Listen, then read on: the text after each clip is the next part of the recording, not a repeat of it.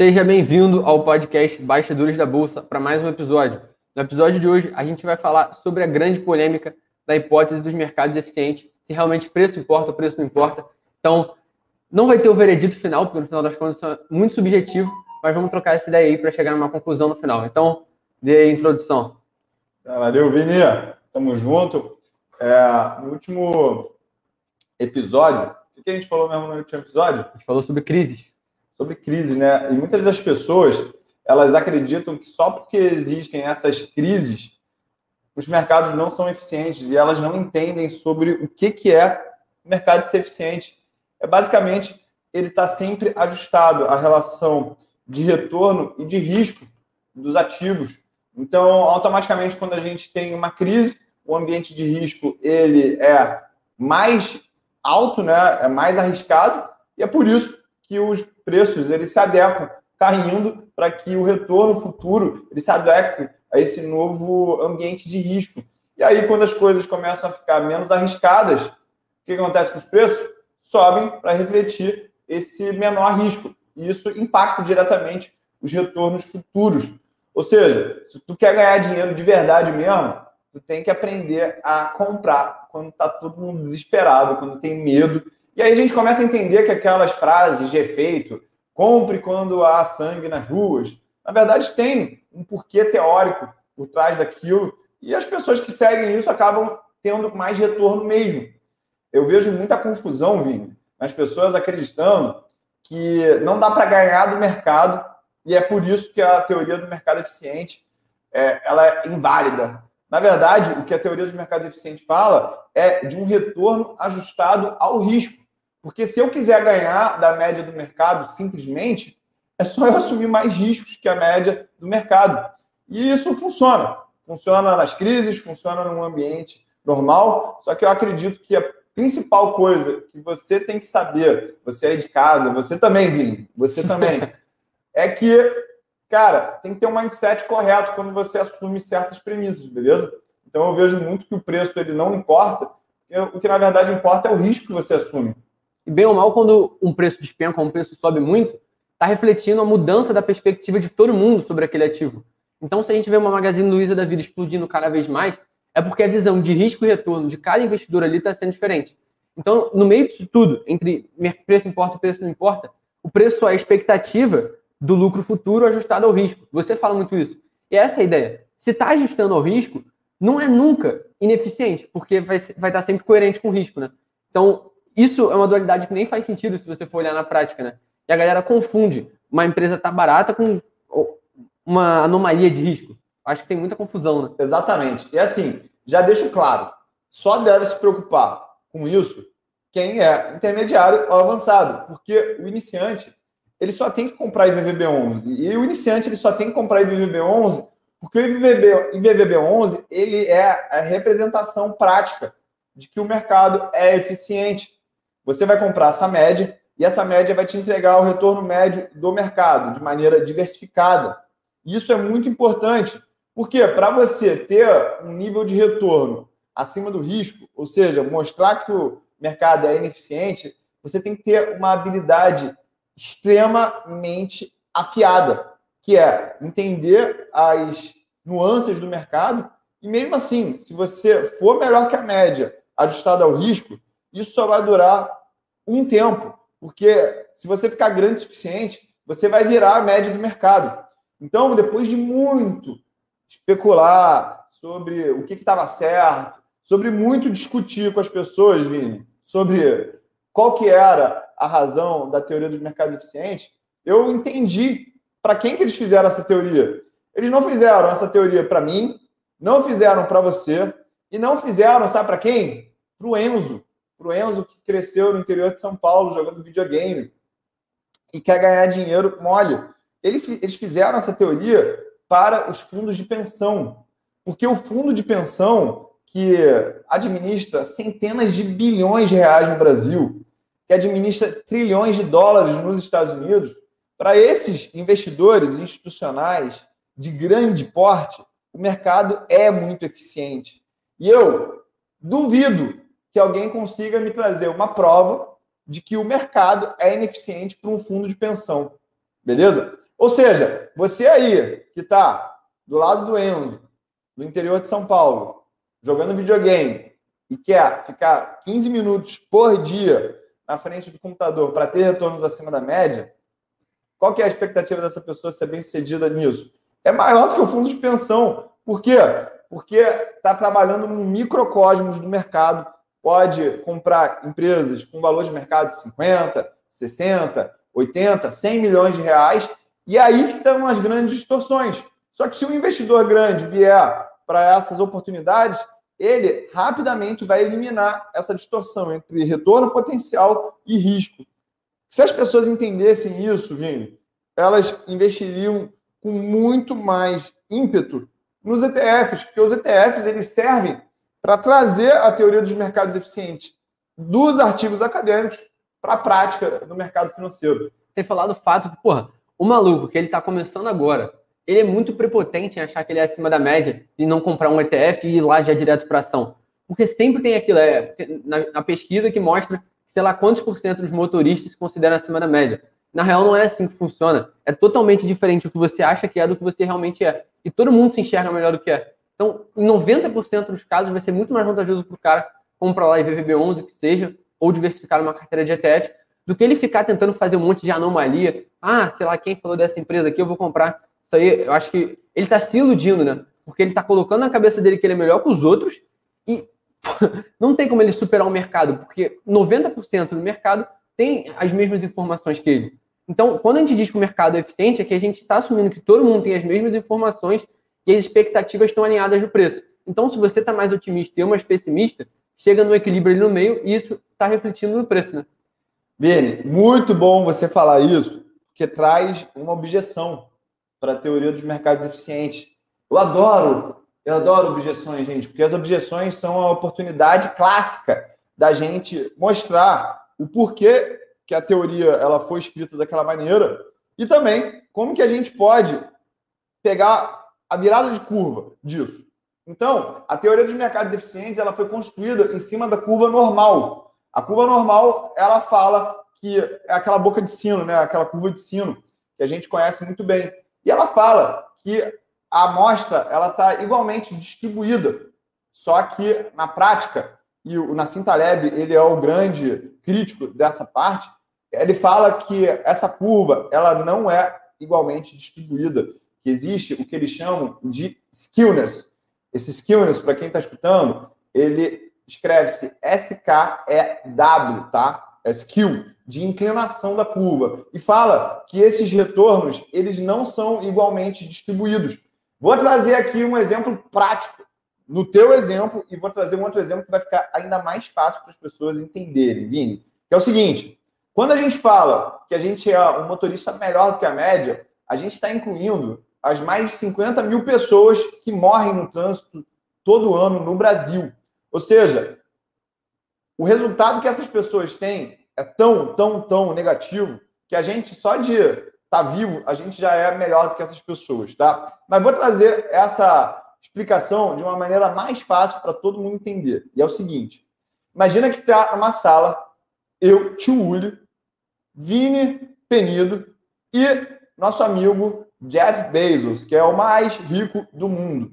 Se a gente pegar essas três pessoas e calcular a riqueza média nessa sala, a gente vai ter lá uma riqueza média de aproximadamente 60 e tantos bilhões de dólares para cada um. Só que tu tem 60 e poucos bilhões de dólares, Vini? Ainda não. Eu também não tenho, mas o Jeff Bezos ele tem 186 bilhões de dólares, a última vez que eu vi. Então, qual que é?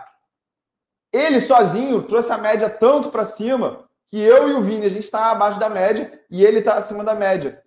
Imagina botar mais 100 pessoas dentro dessa sala. O Jeff Bezos ele vai sozinho estar acima da média e todo mundo abaixo da média. E é isso que é a, a primeira crítica aí da teoria dos mercados eficientes. Tem várias suposições. Eu vou falar aqui rápido as suposições para não ficar muito chato, tá, Vini? Então, suposição 1. Um, os investidores eles são racionais e avessos ao risco. Ou seja, não tem ninguém na bolsa querendo jogar, não tem ninguém querendo se divertir na bolsa, não tem ninguém aqui querendo comprar ação, ter lucro para chegar no final de semana e falar assim: cara, sabia que eu comprei uma ação que ela rendeu muito e eu sou muito esperto. Não tem ninguém no grupo do WhatsApp falando o dia inteiro que a ação vai subir. então, a gente já vê que aquele investidor do grupo do WhatsApp, aquele cara que está comprando mico, você sabe muito bem quem é, que se acha o cara mais esperto do mundo, ele não é racional, ele está totalmente emocional. Mas o cara do fundo de pensão, talvez ele seja racional e mais avesso ao risco. Outro ponto de suposição dentro da teoria dos mercados eficientes é que os investidores eles são amplamente diversificados em uma série de investimentos. Ou seja, não dá para eu usar a teoria dos mercados eficientes para um cara que só tem uma ação na carteira dele, eu só tenho duas ações, eu só tenho três ações. Sabe quem tem três ações na carteira? Um tal de Charlie Munger. Ou seja, o Charlie Munger, o Warren Buffett, eles não acreditam na teoria dos mercados eficientes. E eles não se comportam de uma maneira que isso seja válido, porque eles têm portfólios extremamente concentrados. Ou seja, para a teoria dos mercados eficientes funcionar para você, vocês têm que estar diversificados, tá? Outro ponto, outra suposição da teoria dos mercados eficientes é que os investidores, eles são tomadores de preços. Eles não conseguem influenciar os preços de uma maneira ativa. Isso é verdade. Cara, se tu pegar tudo que tu tem e botar em Vale, tu nunca vai conseguir mexer o preço da Vale. Ou tu acha que tu vai conseguir mexer o preço da Vale? Acho que não. E da Ambev, tu vai conseguir mexer o preço da Ambev? Não. Mas se você pegar aquela açãozinha lá, Mi ou 3, se você pegar a Atom Participações, consegue mexer um pouquinho nela, não dá, consegue? Dá pra, dá pra fazer uma cócega ali, né? Então, mais um exemplo que o Vinícius Penido, ele pode trabalhar na hipótese de que o mercado não é eficiente. Mas, se a gente pegar o gestor lá do fundo de pensão, da Pepsi, da Valia, esse cara, ele não consegue nem entrar nesse ativo sem distorcer o preço dele. E quando ele começar a distorcer o preço desse ativo, ele vai ajustar a relação de retorno de risco. Cara, tem outras suposições aqui, mas vamos continuar que ao longo do tempo eu vou mostrando aqui essas suposições e a gente vai batendo uma a uma. Porque quem está nesse podcast escutando a gente, Vini, já é de uma casta diferenciada. Essa pessoa aqui, ela está tendo um conhecimento digno de prêmio Nobel. Por quê? Quando a gente fala em teoria de mercados eficientes, a gente está falando de Eugene Fama, de William Sharp, a gente está falando de Harry Markowitz, a gente está falando de Michael Jensen, que a gente falou no podcast anterior aí. No, no primeiro que a gente falou. No primeiro, né? Ou seja, tem muito cara brabo aqui nesse assunto e agora começa aí a falar, senão a papagaio aqui não cala a boca, né? É, a gente está falando do Taleb, eu lembrei lá de uma analogia que ele fez no Antifrágil, que é a falácia da madeira verde. Basicamente, é a ideia de que tem um comerciante, o nome dele é Joe Seigel, e ele está vendendo uma madeira verde, que chamam. E para ele, a madeira era realmente verde. Mas na realidade, ela era chamada de madeira verde porque ela era crua. Só que ele nem sabia porque ele estava vendendo. Então, a interpretação que eu tiro disso é que existem várias narrativas que podem justificar. Você pode criar todo um storytelling por trás da madeira, uma, uma história absurda. Ah, essa madeira veio da Tailândia, que sei lá o quê. Eu vejo muito isso no mercado. Porque, bem ou mal, muita gente cria um monte de narrativa para justificar o preço de uma ação.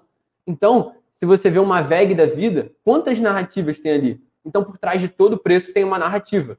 Falando primeiro aí do Eugene Fama, ele é, o, acho que é o mais conhecido na, na hipótese dos mercados eficientes, principalmente quando, ele, quando a gente está falando de otimizar risco, né? Uhum. Ele tem a, até o Five Factor Model uhum. de Fama and French, que eu acho que é muito relevante para as pessoas saberem, porque isso faz total sentido. E se você for adaptar isso, você vai ver que todo mundo que excedeu a média obedeceu os cinco fatores de Fama and French, inclusive dá para fazer um podcast só para esses fatores, né? Pô, a gente vai fazer, então não vamos jogar muito tempero nesse assunto aí, porque eu vou deixar as pessoas que não são alunos daí do Start Milionário muito curiosas para saber que fatores é esses, são esses que te entregam retorno, mas também são riscos claros, ou seja, a gente sabe que a gente está correndo esse risco e a gente quer ser remunerado por ele, tá? Mas eu vou trazer aqui um pouco da história da teoria dos mercados eficientes para a gente entender da onde que veio toda essa ideia.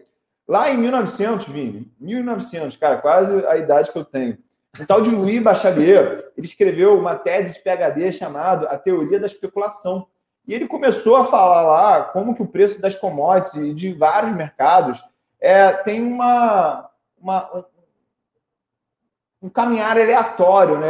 E aí, qual que é a teoria? Qual que é a elocubração que esse cara fez para ter essa ideia? Ele falou assim: vamos pegar um bêbado e vamos botar ele num poste. E aí, esse bêbado, quando ele levanta, já meio alcoolizado, ele vai dar quatro passos e aí ele vai cair ou para a direita ou para a esquerda. Ele vai levantar de novo, vai dar mais quatro passos, vai cair para a direita ou para a esquerda. Ele vai fazer isso 15 vezes. E aí, a... o desafio matemático era saber aonde que esse bêbado está e a qual a distância que ele está do poste. Essa que é a, a, a, a origem da caminhada aleatória. É a caminhada aleatória do bêbado, tá? E isso tem uma premissa que muita gente, principalmente os traders, eles não sabem ou não querem ver. Que é o seguinte, Vini, tem como esse bêbado estar numa distância negativa entre ele e o poste? Não. Não tem, né? Só se ele entrou no poste. Então, isso carrega uma premissa dentro da teoria dos mercados eficientes que os investidores não são alavancados, que eles não vão entrar vendidos. Ou seja, a partir do momento que você alavanca o teu portfólio a tua carteira de investimentos ou que você faz uma operação de aluguel, toda a teoria dos mercados eficientes, toda a teoria do CAPM, ela não é aplicável. Por quê? Porque você pode ter uma distância negativa entre o bêbado e o poste, que no caso aqui, no nosso mundo, é ter uma, um patrimônio negativo, né? A, teoria do bêbado não estar numa distância negativa do poste é justamente mostrar que nenhum investidor que comprar ações comprar uma carteira diversificada, ele não consegue ter um portfólio, uma carteira com valor negativo.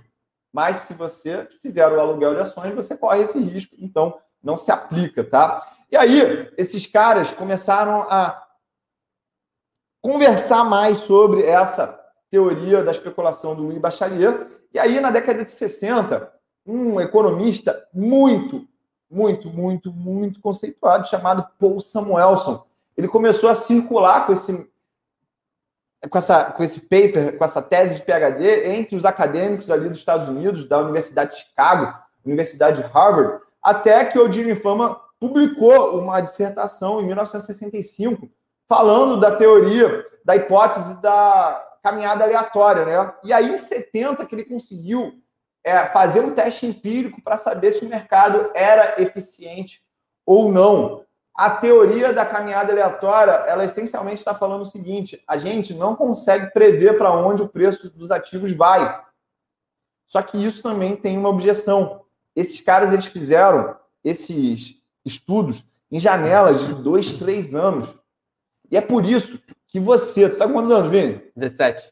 Tu com 17 anos, você tem a solução para esse problema, você tem esse cajado, você tem esse punhal na mão para acabar com tudo isso que é o longo prazo, porque no longuíssimo prazo, a gente está falando de 10, 15, 20, 30 anos, esses retornos não conseguem capturar esse risco. E é por isso que a gente tem um retorno muito maior do que o risco que a gente assume. E a gente vai continuar falando isso para vocês, porque, cara, entender isso que a gente está conversando aqui é talvez o grande segredo do mercado atualmente, tá? Você não se deixar levar para essas narrativas de que é impossível ganhar do mercado. Não, e você falou de uma coisa muito importante, que é a tal da anomalia do low beta, né? Que no final das contas, o beta, para quem não sabe, é como se fosse um acelerador. Você tem ali uma noção do quanto aquele ativo está acelerando em relação ao benchmark, o índice de referência. Se um ativo tem um beta baixo, ele tende a dar um retorno maior no longo prazo. Ajustado ao seu risco. Exatamente. Mas essa é a anomalia, porque no longo prazo, se você tem o tempo a seu favor, você não precisa estar correndo um risco absurdo. Eu acho que isso que falta para as pessoas entenderem. Porque todo mundo quer correr muito risco para ganhar muito dinheiro no curto prazo. Quando a ideia tinha que ser o contrário, né?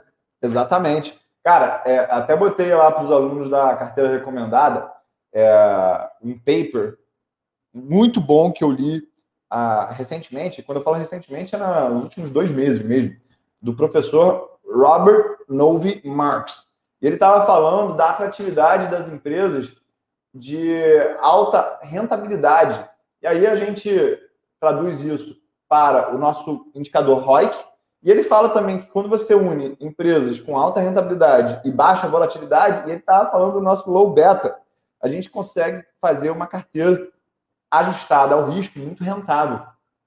E esse é um tilt do mercado, né? É como se fosse um truque que a gente, como investidor, pode usar em cima do mercado. E essas empresas, elas acabam sendo aquelas empresas com receitas mais previsíveis, resultados menos voláteis. E quando a gente vai minerar a partir de dados que empresas acabam sendo geradas a partir dessa escolha, a gente chega nas Ambev da vida, nas Taesa da vida, nas VEG da vida, nas Transmissão Paulista da vida, nas Odontoprev da vida, que são essas empresas que os entendidos falam que são as melhores empresas. Mas a gente que é técnico, a gente consegue, através de técnicas, desvendar que ativos são esses sem narrativas.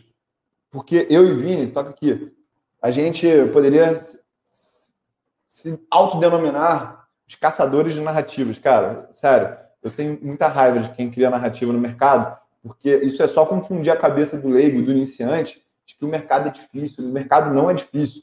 O mercado, você só precisa ter ajustado o teu mindset com a técnica que você quer usar, que funciona para a tua personalidade. Porque ficar 10, 15, 20 anos no mesmo investimento não é difícil, mas é um desafio mental. Porque a gente está acostumado a sempre que as coisas estão dando errado, a gente faz, mexe aqui, mexe ali, mexe aqui, mexe ali, e isso no mercado financeiro é o primeiro passo para tu começar a perder dinheiro, começar a mexer demais na tua carteira. Sim, tu sabe o que você está fazendo, se o cara, quando entra, ele sabe a hora de entrar e de sair, isso está alinhado, ele já está na frente de 99% dos investidores. Uhum. Porque, porra, se o cara entra numa ação com a ideia de ficar por longo prazo, mas ele não sabe nem por que ele comprou, tá tudo desalinhado. Então, se ele tem noção, o risco que ele está correndo, o retorno que ele quer ter, eu acho que o jogo do cara muda. E a gente falou de diversificação, e é quase impossível a gente falar de Harry Markowitz, de, é quase impossível a gente não falar de Harry Markowitz quando a gente está falando sobre isso que ele basicamente formulou a hipótese aí do portfólio eficiente,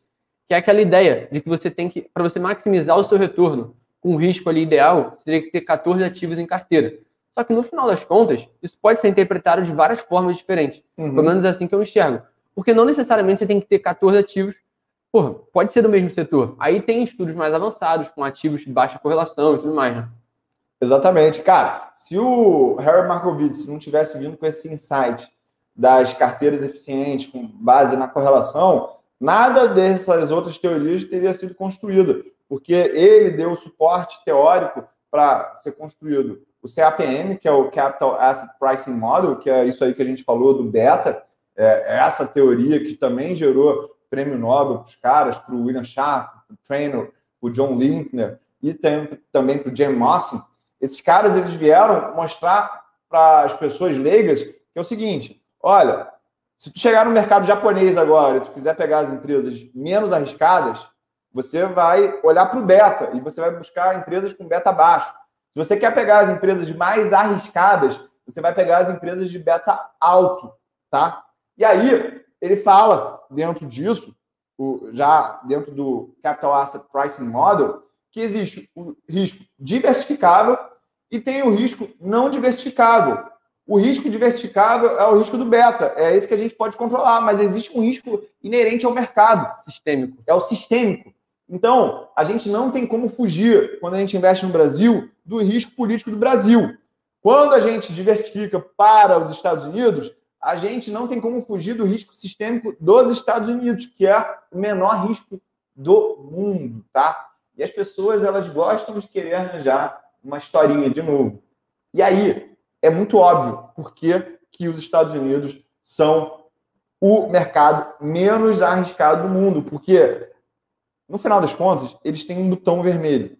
E eles já apertaram esse botão vermelho. Esse botão vermelho ele significa assim: olha, eu vou pegar minha cinta, então faz o que eu mandei. É que nem a minha mãe fazia. Minha mãe pegava a cinta dela e aí ela não precisava falar duas vezes, porque eu sabia que aquilo ia fazer a chapa esquentar. Então o americano, ele tem tanta ogiva nuclear ele tem um exército tão pujante, ele continua investindo tão forte nisso, que no final das contas, o poderio econômico dele é reflexo desse poderio bélico também, beleza? Por isso que hoje a gente está vendo aí corrida espacial, Estados Unidos contra a China, para ver quem vai dominar o espaço, porque essa vai ser a nova, nova fronteira. Quem dominar isso vai dominar, mandar míssil para cá. E a partir disso, vai emitir a dívida mais barata do mundo. Porque quem financia esses projetos bizarros aí é esse risco sistêmico. Quando você pega e investe nos Estados Unidos, quem são os grandes investidores nos Estados Unidos, nos títulos de renda fixa lá. Não é você, não é o Joãozinho da esquina, é o governo do Japão, é o governo da China, é o governo alemão. Então, esses caras, eles não querem correr risco. E eles sabem que quem tem o maior exército é quem oferece o menor risco. Perfeito. Eu acho que quando a gente está falando de preço e também de risco, a melhor forma de você alinhar os dois é enxergando uma opcionalidade, como o Taleb chama. Que é quando, por exemplo, você vê uma empresa muito descontada, por exemplo, um processo de turnaround, alguma coisa assim, e vê que ali pode ter algum potencial. E o máximo que você perderia naquela empresa, que você colocou, e o máximo que você ganha é infinito. Então, é o céu, é o limite, e o seu chão já está definido. Então, acho que essa noção de opcionalidade, pelo menos, mudou muito quando eu parei, quando eu parei e percebi. Porque, por exemplo, se eu vejo uma empresa que está num processo de recuperação e um, alguma tese justifique ela se recuperar em algum momento, eu penso assim, cara, se eu perder dinheiro nessa empresa, vai ser X. Mas se ganhar, pode ser 10, 20, 30X. É uma coisa exponencial. Então, acho que se você conseguir, se o cara consegue alinhar os dois, ele consegue estar com o preço e a exponencialidade junto com ele, né? Certamente, certamente. É por isso que se você, o, o, o Taleb tem uma estratégia barbel, né? Que seria a maneira de você ajustar a tua exposição de um lado a uma carteira, um ativo muito conservador, e a gente poderia falar que são os títulos de 10 anos do governo americano, e do outro lado a gente tem um ativo muito arriscado, que ele vai compensar esse conservadorismo. Como é que a gente pode se posicionar nisso? Cara, pega um índice de ações. A gente não precisa, quando ele fala arriscado, a gente não precisa porra, comprar pirâmide, a gente precisa comprar opção. A gente pode comprar um pool de ações chamado IVVB11 e isso ser a nossa opcionalidade no longo, longo, longo, longo prazo. Pô, quem já viu o Warren Buffett falando aí quanto que estava o Dow Jones quando ele tinha 11 anos que ele começou a investir na bolsa? Pô, o negócio multiplicou centenas de vezes, talvez milhares de vezes. E é isso que a gente espera que aconteça no futuro também, porque o mercado acionário é um mercado inflacionário também, já que são as empresas que repassam a inflação que a gente vê, que a gente consome na sociedade, tá? Não, e o cara que ele quer se proteger da inflação, ele não precisa ficar comprando cripto que nem maluco, não precisa comprar ouro. Se ele está investindo por longo prazo, tudo bem. Ouro até vai, eu, pelo menos eu tenho ouro, inclusive. Eu acho que é um ativo que vai lateralizando. No final das contas, você consegue usar até como garantia para outras coisas mais avançadas. Mas se o cara quer se proteger da inflação, a melhor forma é ativos por longo prazo, não é? Total. E eu estava até vendo um vídeo do Warren Buffett falando isso numa reunião dos sócios dele, é que a melhor proteção para a inflação são empresas com baixa necessidade de investimento e com marcas fortes. E ele dá o exemplo da Cis Candies, que foi um investimento que ele fez na década de 70 na Berkshire Hathaway. Ele pagou 25 milhões de dólares e essa empresa ela já gerou mais de 2 bilhões de dólares em dividendos para ele. E ele fala, cara, a gente aumentou a produção de chocolate aqui, não sei quantas vezes, vamos falar que foi três vezes. Só que a receita, nesse mesmo período, é, aumentou mais de 10 vezes, ou seja, essa diferença foi majoração de preço. Só que as empresas que não têm marca, empresas que não têm diferenciação, elas são commodities. Quem dita o preço das commodities é o próprio mercado. Quando você tem diferenciação, quando você tem marca, você que dita o preço do teu artigo, do teu produto. E isso é o que te protege da inflação ao longo do tempo. Mas é claro, quando todo mundo começar a olhar isso, o que, que eles vão fazer? Pô, eu também quero um brinquedo igual a esse. E aí vão tentar copiar, vão tentar tirar a vantagem competitiva dessa empresa, vão tentar tirar a vantagem competitiva desse produto das mãos de quem é dono. E aí a gente vai ver aquela metáfora que o Warren Buffett usa do fosso de, competi de competição, né? O que é esse fosso de competição que em inglês a gente traduz por moat? Pessoal, imagina um castelo e aí aquele canal em volta que protege de invasão de arqueiros, de gente com bazuca, de Shrek vindo ali. Quanto mais largo for esse rio, mais tempo quem está dentro do castelo tem para se proteger, para mandar alguém proteger a, a, a porta, o portão. E aí, algumas empresas não têm esse canal largo o suficiente. Vamos trazer um exemplo. Cielo. Cielo, ela dominava o mercado junto com a Redcar. Até o momento que o Banco Central mudou a legislação de meios de pagamento, e aí ela perdeu a exclusividade da adquirência, perdeu aquele oligopólio da adquirência, muita gente começou a entrar. O que a gente viu? O retorno sobre patrimônio líquido, que era altíssimo, começou a sofrer uma erosão. E aí, conforme isso foi acontecendo, o que, que aconteceu com o preço, Vini? Despencou. Por Mas quê? Despencou feio. Porque agora é mais arriscado investir na Cielo, e aí, para ajustar esse novo risco, o preço cai. Gente, o mercado não é burro, tá? As pessoas estão falando, ah, o mercado está errado, o mercado está errado, o mercado está errado. E o Fama, o Eugene Fama, ele veio com uma hipótese para tentar classificar os níveis de ineficiência. Então, tem a hipótese fraca do mercado eficiente, tem a hipótese semi-forte e tem a hipótese forte. Eu acredito que a gente no Brasil esteja na hipótese semi-forte, tá? Estados Unidos está na hipótese forte. E mercados como, vamos falar aqui, uma Argentina da vida, deve estar na hipótese fraca, porque quanto menos investidores qualificados. O Brasil nos anos 2000 era. É, era um mercado com uma hipótese fraca. Por quê? Porque tinha muito cego aqui comprando bolsa. Quanto mais investidores qualificados, no sentido de com tecnologia para analisar e ver essas ineficiências vêm para o mercado, menor é a ineficiência dele, porque a gente vai comendo esses excessos de retorno que estão disponíveis aí. É perfeito. Essa ideia de risco e retorno vai conseguir alinhar muito mais as expectativas. E bem ou mal, o Brasil, por ser um país arriscado, e todas as empresas, de certa forma, estão submetidas a uma coisa, a uma legislação, como a Cielo, uhum. foi lá uma legislação do Banco Central que mudou tudo, o Brasil inteiro já é precificado dessa forma. Por isso, quando tem uma intervenção na Petrobras, o preço despenca. Porque está tudo sendo reajustado para não privatizar, para não para ter interferência nas outras empresas, para chegar um órgão legislador e mudar todo o cenário. Então, de certa forma, a gente já está com o risco Brasil precificado.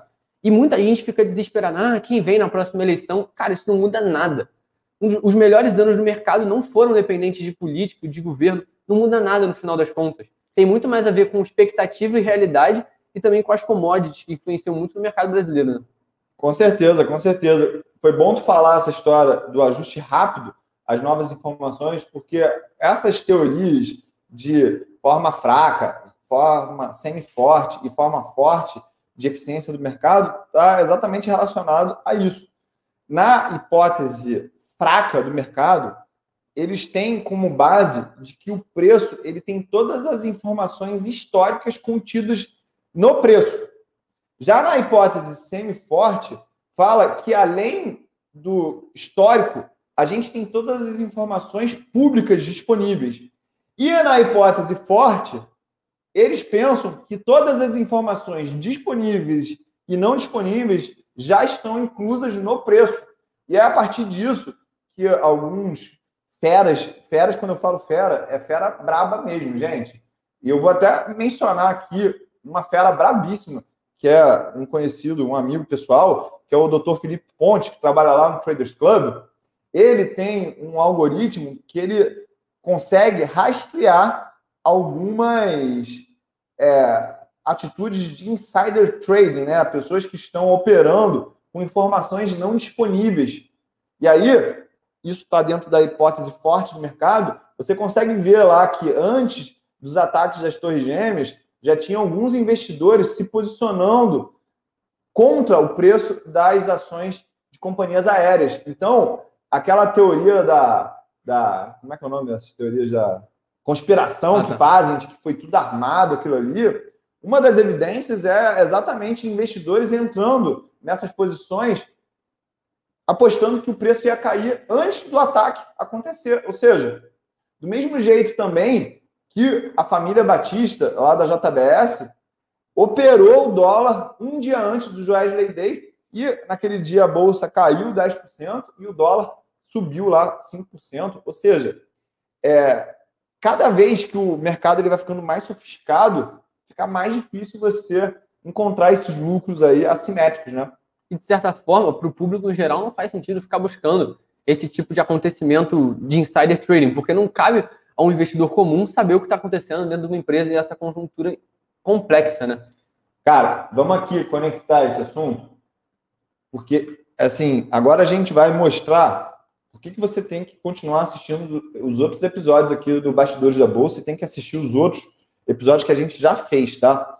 É, eu falei lá numa playlist que eu tenho aqui no meu canal do YouTube sobre um livro chamado O Jogo Infinito, tá? Do Simon Sinek. E por que que essa preocupação tão grande de a gente ter retornos ajustados ao risco, né? Porque é isso que é o jogo dos gestores profissionais que administram fundos. Pensa só, Vini, esses caras, eles têm que. Vamos dar um exemplo aqui de um gestor de fundo brasileiro, né? Ele tem como referência, índice de referência, como benchmark aí, e eu estou usando essas palavras em inglês, para já deixar você que está escutando a gente cada vez mais íntimo dessas expressões, tá?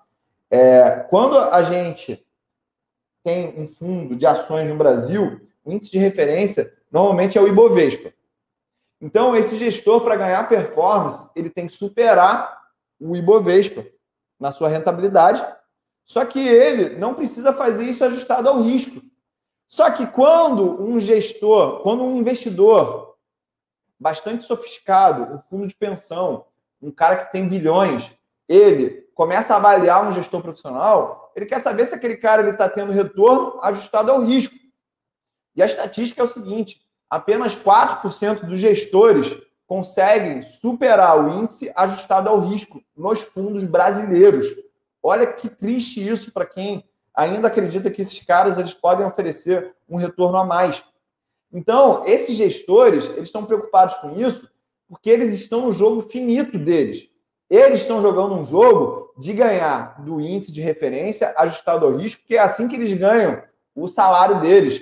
Eu que não tenho que prestar conta para ninguém, você que não tem que prestar conta para ninguém, Vim, você tem uma liberdade de jogar o jogo infinito, que é eu quero ganhar dinheiro porque eu tenho que ganhar dinheiro para pagar a Coca-Cola, pagar a pizza, pagar o hambúrguer da festinha de aniversário da Olivia, da minha filha. Tu tem que tu tá preocupado com o quê? De ganhar dinheiro ajustado ao risco ou tu tá afim de ganhar dinheiro para pagar as tuas viagens, para pagar os teus sonhos ou acumular o teu capital? Me fala aí. Quero acumular capital. Eu não, não tô me importando. Até porque eu não tenho que dar satisfação a ninguém além de mim mesmo. Então isso já te dá uma liberdade. E é por isso que a gente bate tanto no fundo. Porque no final das contas, eles estão jogando o joguinho deles ali. E se, quem, se você perder dinheiro, quem vai tomar o prejuízo não são eles, é você. Porque o dinheiro continua caindo na conta deles. A remuneração, a remuneração deles continua alta. E muitas das vezes eles não conseguem superar e ainda te cobram uma taxa absurda. Por isso que essa indústria é tão. O Gary Vee, inclusive, falou isso. O sistema é foda, cara. Inclusive, já viu o Gary Vee falando? Ele não. falou que basicamente ele acredita que a indústria de fundos de pensão vai falir no, no horizonte de 10, 20 anos. Porque a cada vez é mais disponível e democrático para o investidor fazer uma estratégia por conta própria, e a própria indústria de ETF já é uma forma de atirar nos gestores, né? Eu vou discordar, eu vou discordar, eu vou discordar. Cara, eu vou discordar porque eu estava vendo um conteúdo aí avançado, avançado do avançado do avançado, né? E, e, e esse conteúdo, ele defende que existe uma quantidade de alfa dentro da gestão ativa.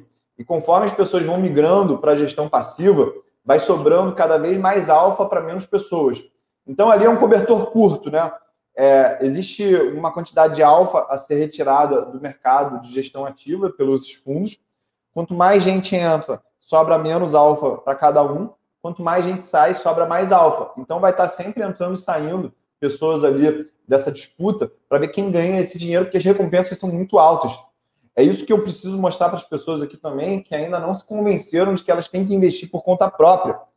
Que o fundo, ele é uma opção para o gestor.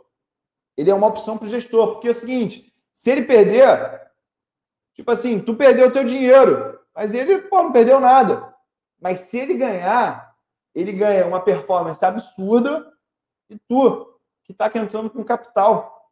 É muito injusto esse jogo.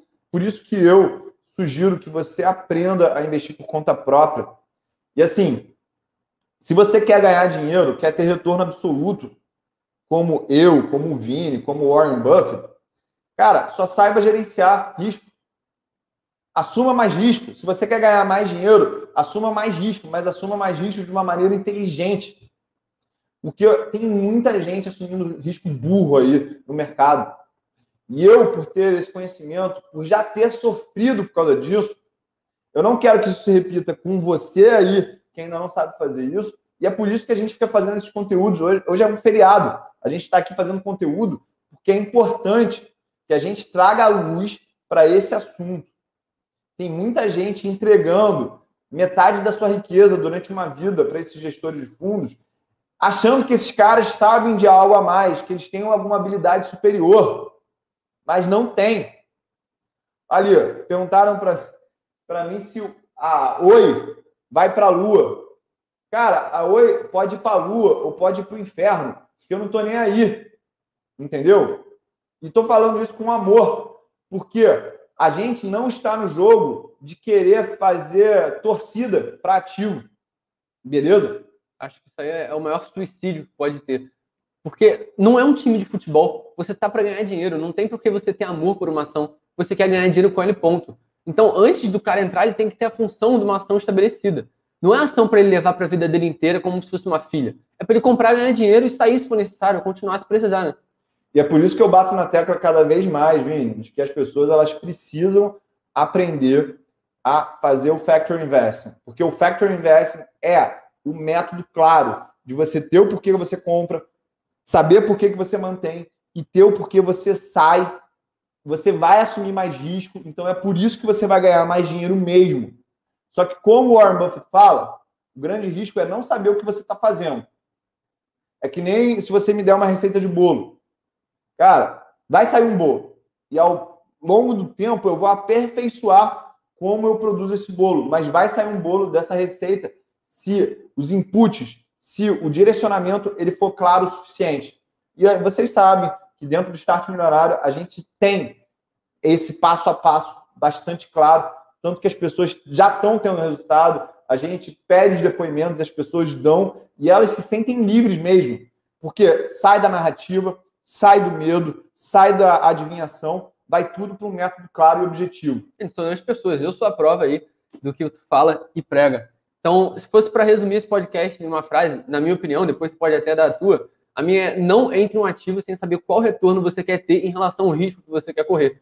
E isso que grande parte das pessoas é, ignoram. Que o cara ele quer ter um retorno estelar sem saber o risco que ele quer correr. Então, sabe o retorno alinhado ao risco, que já vai estar na frente de muita gente. Cara, a minha frase, por incrível que pareça, para esse podcast é o seguinte: iniciante só compra em VVB11. Porque é a teoria dos mercados eficientes que suporta essa frase que eu estou falando. Iniciante só compra IVVB11. Mas se você quiser subir um degrau na ladeira do conhecimento e subir outro degrau e em relação a, a, ao intermediário, ao avançado, você vai ser recompensado por causa disso sim. Você vai ganhar mais dinheiro, sim. Mas é porque você está assumindo um risco que você conhece ele. Você não está entrando de gaiato num risco. E aí que a bolsa para de ser cassino e ela começa a ser um instrumento de riqueza, de geração de renda, de mobilidade financeira. Demorou, irmão? Por Perfeito. mim, é, acho que a gente, se a gente falar mais, a gente vai acabar confundindo a galera. Perfeito. Tamo junto? Olha só. Esse episódio foi pica, cara. Abraço. Valeu.